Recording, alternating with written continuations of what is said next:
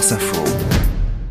Bonjour Lise Roseveil. Bonjour. Dans le vrai ou faux ce matin, alors que la colère des agriculteurs gronde toujours, on s'arrête sur notre consommation de poulet. Et plus particulièrement dans nos cantines. Le président de Debout la France, Nicolas Dupont-Aignan, juge qu'il y a trop de poulets importés au menu. Il l'a dit sur Sud Radio. Dans la restauration collective, oui. 70% de la consommation sont des poulets étrangers élevés dans des mauvaises conditions. Est-ce que c'est vrai? Ça 70% des poulets dans la restauration collective sont importés? C'est plutôt vrai. 67% des poulets consommés dans la restauration hors domicile viennent de l'étranger.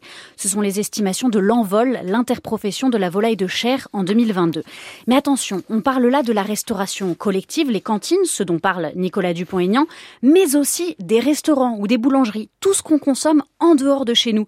C'est une catégorie plus large. Il n'y a pas de données précises uniquement sur la restauration collective.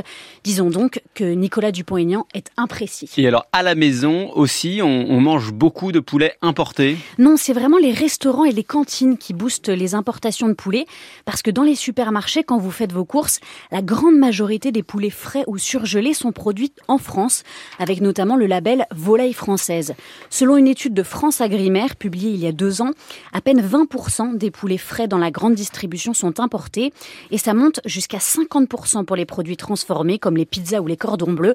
Ça reste donc inférieur aux 67% de la restauration hors domicile. Comment s'explique cette différence entre domicile et restauration? Il y a beaucoup de produits transformés dans la restauration, notamment dans la restauration rapide, des nuggets, euh, des sandwichs. Et sur ces produits, il n'est pas obligatoire d'indiquer l'origine de la viande, que ce soit au restaurant ou même à la cantine. Et dans la grande majorité des produits transformés, le poulet est importé parce qu'il est moins cher.